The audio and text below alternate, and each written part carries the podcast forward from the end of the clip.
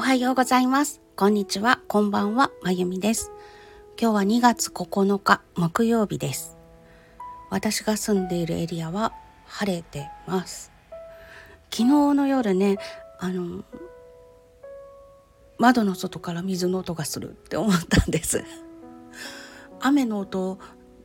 が最初ちょっとよくわからなかったんですけど、あ、雨の音なのかもと思って窓を開けに行ったらほんと久しぶりの雨が降りました。雨がやっと降ったんです。やっとやっとやっと雨が降りました。大事なことだから3回言いました。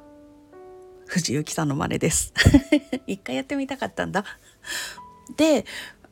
いっそのこと明日も雨だったらいいのになーなんて思ってたんですけれどもまあ通勤の足とかね濡れるし嫌だなっていうのはあるけれどもまあ今日は晴れました。日中晴れてね夜降ったらいいのかなってみんなが寝てる時間とかに。あの去年の11月に少し降りましてちょっと降ったのと少し降ったのとちょっと降ったのの3日間降りまして12月にほんのちょっと1日降った瞬間がありまして1月はもっとなんかね計測するほど降ってないんじゃないかっていうぐらい しか降らず道路がうっすら水をまいたような色がある。でも乾いている道路もある。みたいなぐらいの雨しか1月は降らなくてもうほぼゼロですよね。そんな感じで3ヶ月と少し3ヶ月半くらいかなまともに雨が降ってなかったんですね。なので昨日久しぶりに傘をさすぐらいの雨が降ってくれたのですっごくホッとしました。雨が降ってホッとする日が来るなんてってちょっとびっくりしたんですけど夏場の取水制限が起きるようなことっていうのは今までも経験はしてるんですけどなんか今回は期間が長かったせいかなずっと不安だなって思ってたんですよね。うん、乾燥してる時期だからお肌が大変っていうのとあと火事起きちゃったらどうしようっていうのがあって これだけ乾燥してると火事が起きたら大変だろうなって思ったりとかそういうのもあってすごく不安に感じてました。で昨日やっとこう雨が降ってほっとしまして。まあ、金曜日の夕方からまた崩れて雪が降るかもっていう4回目の予報が 出ているので今度は降るのかな？っ て過去3回は降るかもって予想が立っててその日は良いお天気だったりとかしてたので今度は降るのかな？なんて思ったりしています。でも土曜日午前中から日舞のお稽古があってお外に出なくてはいけないので金曜の夕方雪が降って家の前が凍ったら 私転ぶからお稽古行けないとかちょっとドキドキしてます。お稽古に行く時はあの浴衣に着替えてお稽古つけていただくんですけどその道具一式を風呂敷に包んで手で抱えて持ってくんですねだから普段ってもう何もないところで転んじゃうタイプなんですけど雪の日に風呂敷持って外歩くのって初めてのことだしちょっと怖いななんて思ったりしています。なんかリュックサックとかに詰められないのかな？そしたら両手が開くし凍っちゃっても多少は歩けるような気がするんだけどどうかな？ちょっとそれも考えてみようとは思っております。まあそんな感じですが皆さんのお住まいのエリアはいかがでしょうか？さてそれでは今日も声日記お付き合いください。昨日私はホームページを作ることに決めましたと宣言いたしました。やんわりね。そしたら宣言するとこういうこともあるのかって思うことが起きまして私が持ってない情報を届けてくれる人が現れたりとか大事なことだよねって言って応援してくれる人が現れたりとか。あそうなんだって思いました。今まで私が何かを宣言する時って自分をのっぴきならない状況に追い込んでもう言っちゃったからやるしかないよね。って いう風にするために宣言してたんですけれどもあこうやって協力してくれる人が来てくれることがあるんだと思ってすっごくありがたくて嬉しくて大切なことは宣言しようって 思いました。あの大切なことというのも人それぞれだから例えば今日はチョコレート我慢しますって宣言するとするじゃないですか。それをある人は 何そんなくだんないことって思うかもしれないけどでも自分にとっては健康の面だったりとか美容の面だったりとかで甘いものを我慢しなくちゃいけないなっていう状況にあればとっても大切なことだったりするじゃないですか。だから自分にとって大事なことっていうのは宣言しようって 思いました。あの言ってみるもんだねっていうぐらいのノリなんですけど。あの別にね協力してとか応援してとかっていうふりではないですよ。ただ言ってみるっていうのは大事なことだなって思ったんです。言霊？みたいな感じだったりとかするのかな。ちょっとその辺はよくわからないけど。大事なことはとりあえず音にしてみようと思いました。文字でもいいのかな？そしてあともう一つ二つ嬉しいことがありましてもう一つの方はとある方とやり取りをする時間があったんですけれどもその時になぜそれを始めたのかそれを思い出してみてっ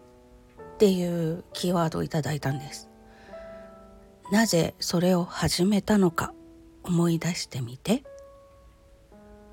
なぜそれを始めたのか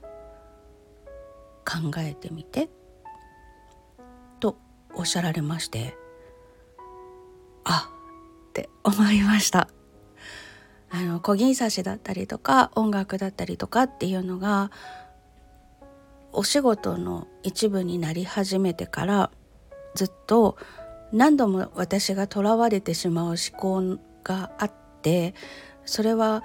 お仕事として始めたからにはちゃんと売り上げを立ててお仕事ですって言えるぐらい稼げなきゃいけないっていうようなそういう思いにとらわれて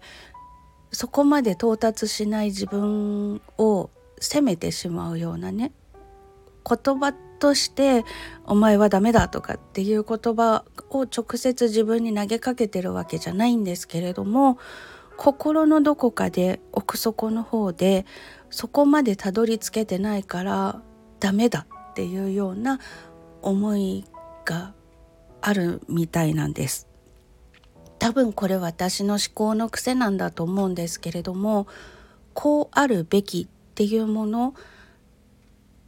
にたどり着きたいというのがすごく強いみたいでまあねずっとクラシック音楽とかやってたからこうであるべきとかこうでなきゃいけないっていうそういうものとの付き合いが長いっていうのもあるのかもしれないんですけれどもねもうその癖が強いんだなっていうことをひしひしと感じました。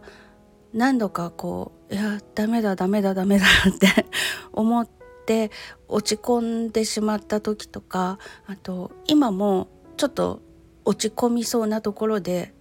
歯を食いしばって 踏みとどまってるっていう状態だったんですけれどもそれもやっぱりその売り上げをそこまで立てられていない事業になってないっていうことに対してこんなんじゃダメだっていうそういうのがあって結構あの 槍ヶ岳のてっぺんにいるみたいな そんな感じの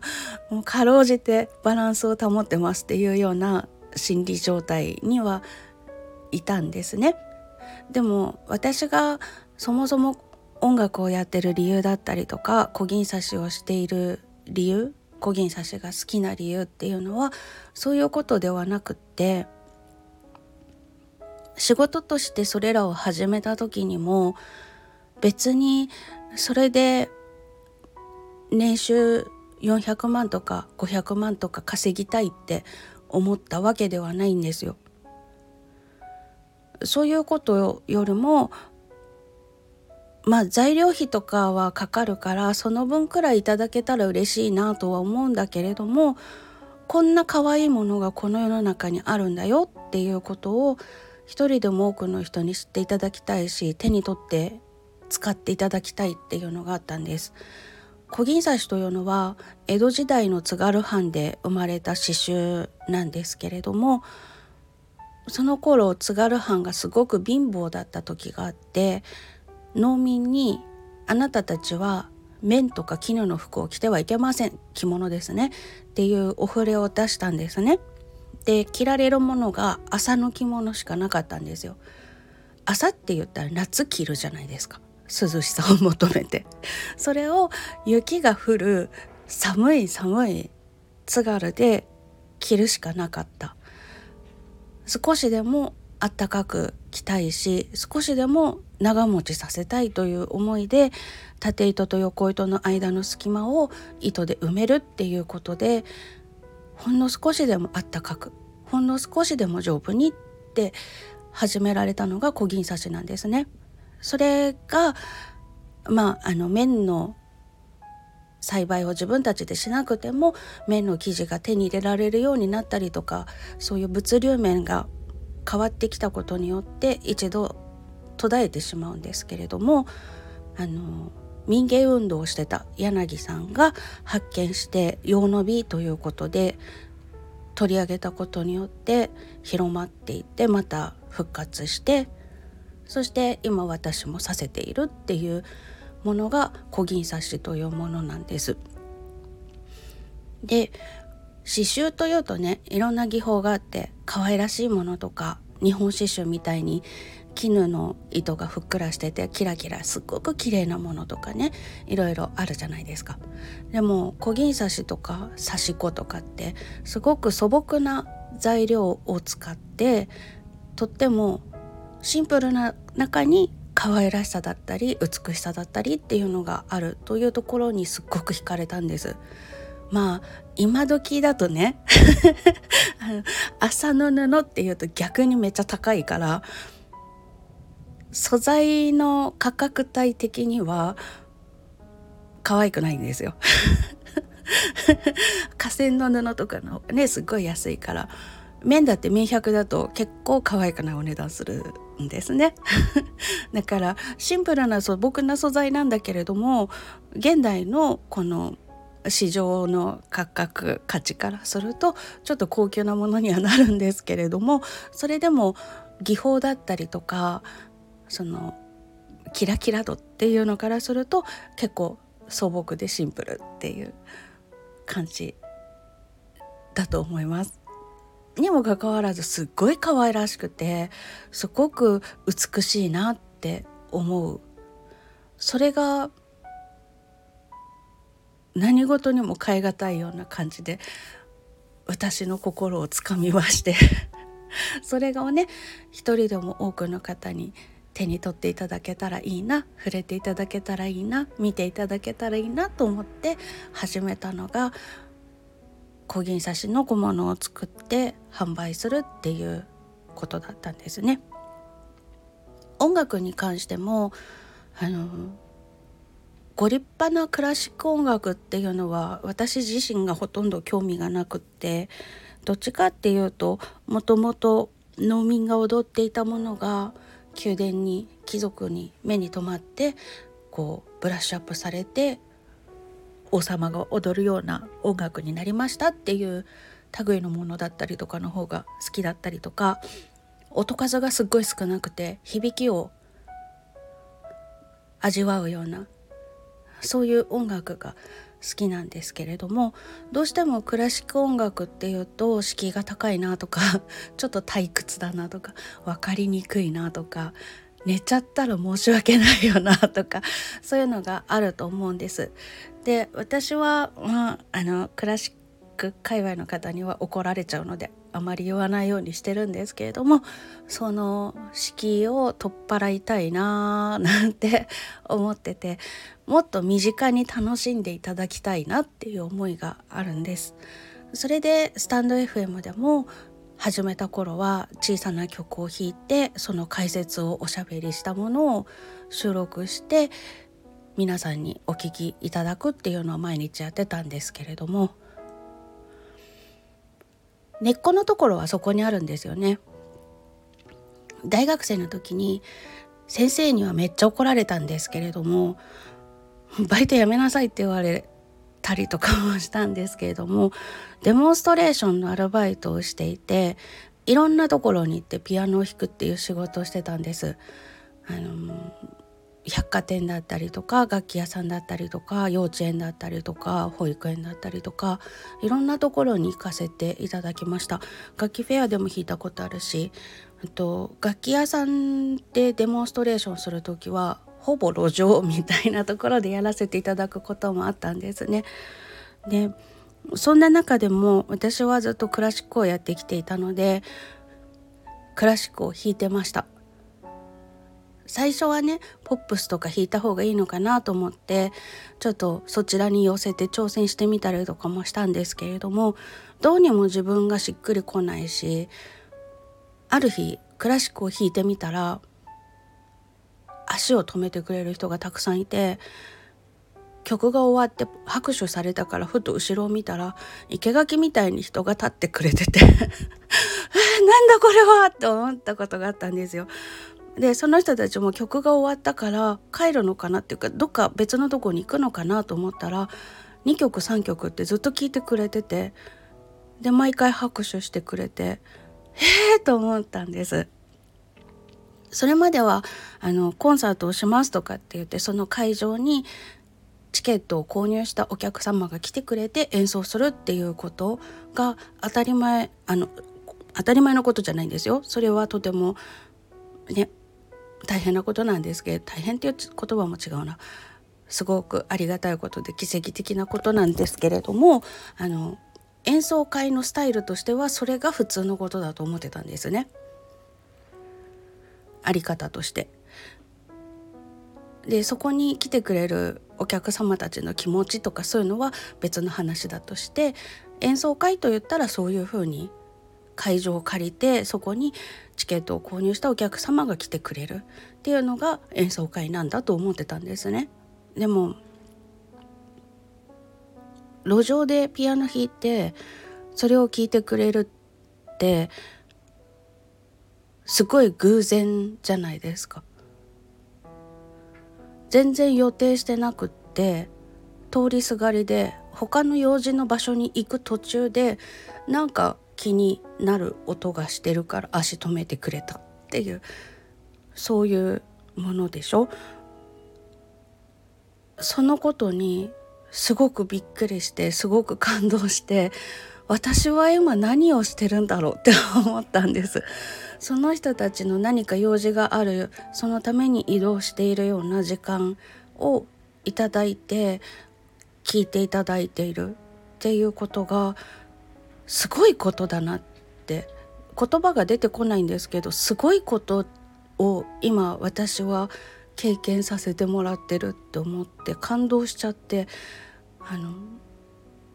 30分ワンセットで1日に何回かやるっていうような感じだったのかな。で弾き終わって一通りこうコミュニケーション取ってで控えの方にまあ、楽器屋さんのその事務スペースとかってことですね。そっちに下がった時にボロボロ泣いてしまいました。びっくりするし嬉しいしあ音楽ってこういうものなんだなって思ったりとかして。でも学校の先生はそういうのすごく嫌ってクラシック音楽っていうのは伝統と格式があるんだからそんな大道芸みたいなことをしちゃいけませんって。そんなアルバイトをしてるからあなたの演奏はこうなのよって。すっごい怒る先生がいて。ねバイトやめなさいって。言われ続けたんですけど知るか？と思って。私あの結構こう反骨精神が旺盛というかね。そうやって押さえつけられるのが好きじゃないし理屈が通らないとか道理が通らないとか筋が通らないっていうことが結構嫌いでちゃんとその理由が納得いくように説明していただければ素直にそれも言うこと聞くんですけどクラシック音楽は伝統は確かにあるよね。何百年もやっていきたいんだからそりゃ伝統はあるよね。大元のうちの一部なんてまだね900年とか800年とか西暦のそんな頃から今まで受け継がれてきたものなんだから伝統は確かにあるよね。それはごもっともだと思う。でもさ農民が踊ってた踊りが貴族に気に入られて宮殿で踊られるようになったものだってあるわけだしルーツを考えてったら別にそんなシャチこばるっていうかかしこまるっていうかなんかそんな上から目線なことを言うようなもんなのかなって 思ったりとかっていうのもあって格式っていう言葉に対してすごく拒絶感を覚えたんですよ。その格式っていう根拠を示してくれって 思って生意気なねすっごい生意気なことを思ってたんですけど「バイトやめなさい」って言われて「嫌です」ってって。あそれで波紋にされるんだったら波紋にされるでいいよ別に副科だしとか思って。あの主科の声楽の先生に言われたわけじゃなくて副科のピアノの先生だったし学校の中の話ですから別にねあの学校の外で師弟関係を結んでる人に波紋にされるとかそういうわけじゃないから別にいいよっていうのもあってその意味のわからないことで私を縛り付けないでくれ と思ったんです。で私はもっとこういろんな人に歩み寄って敷居が高いとかなんか近寄りがたいと思われるクラシック音楽だけれどもこんな可愛らしい曲もあるんですよとかこんなノリノリな曲もあるんですよとかいろんなものがあるんだってていうことを伝えたくって演奏を続けていきたいと思ったんです別にそんな四角いのだけが音楽じゃないあクラシック音楽じゃないって思ったわけですね。それが、まあ、事故に遭ってピアノ弾けない体になっちゃって音楽を諦めてまた舞台に戻ってっていうその中でもずっと変わらずに自分の心の中にあるので私はクラシック音楽という音楽を演奏するけれどももっと身近に感じてもらえるような音楽を紡いでいきたいんだなってそれが根っこにあるんだなと思うんです。そのことをね最近ちょっと忘れてるなって 気づいてハッとしたわけです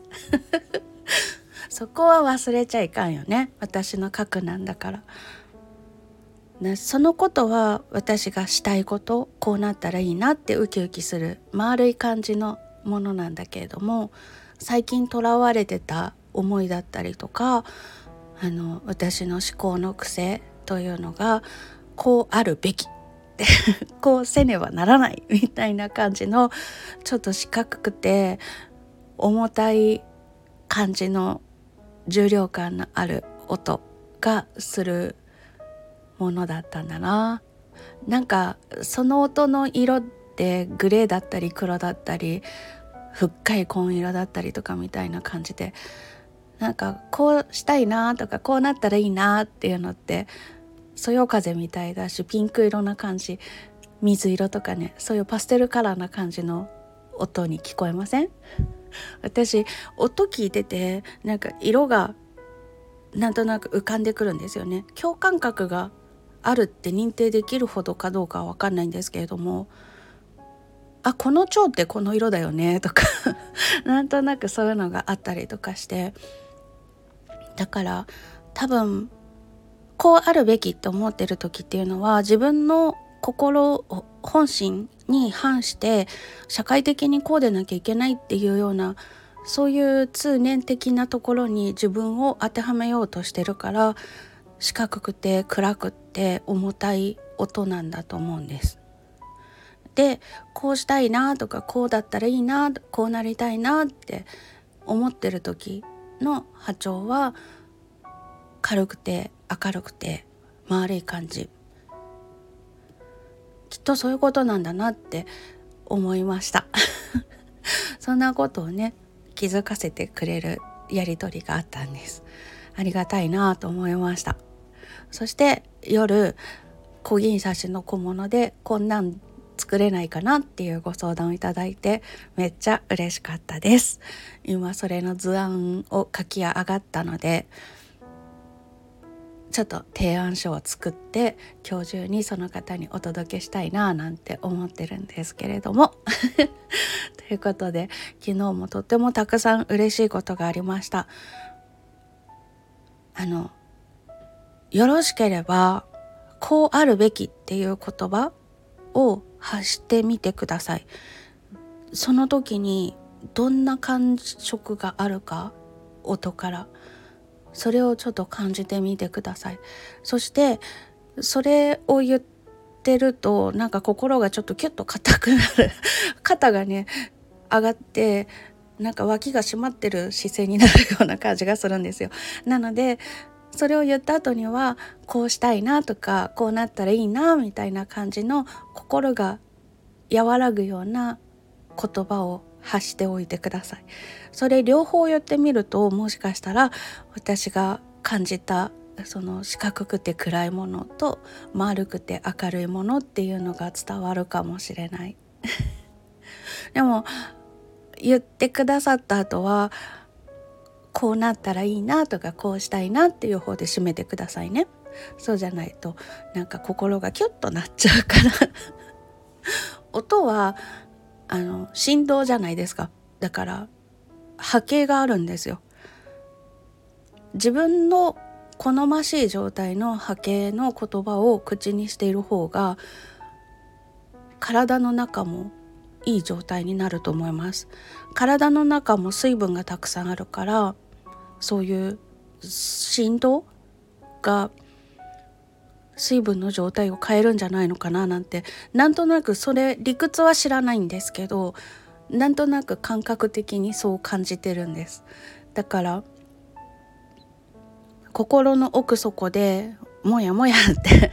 これじゃいかんみたいなことを思ってる時でも口にする言葉は自分の心が丸くてそよ風が吹いてるようなパステルカラーになるようなそんな言葉を口にするように心がけてます。もしもそこで四角くて暗くって硬い音重い音っていうのを口にしたらズシーンって 怒っていっちゃいそうな感じがするのでそういう時ほど柔らかい音を口にするように心がけてます。ちょっとそれ実験してみてください。何か感じるところがありましたらレターとかいただけると嬉しいです。ということで今日はすごく熱く語ってしまいました。長くなりましてごめんなさい。いつも長いけどいつも以上に長くなっちゃった。それでは今日も素敵な一日をお過ごしください。口にする最後の言葉は丸くて優しい言葉にしてくださいね。最後までお付き合いいただきましてありがとうございました。それではまた。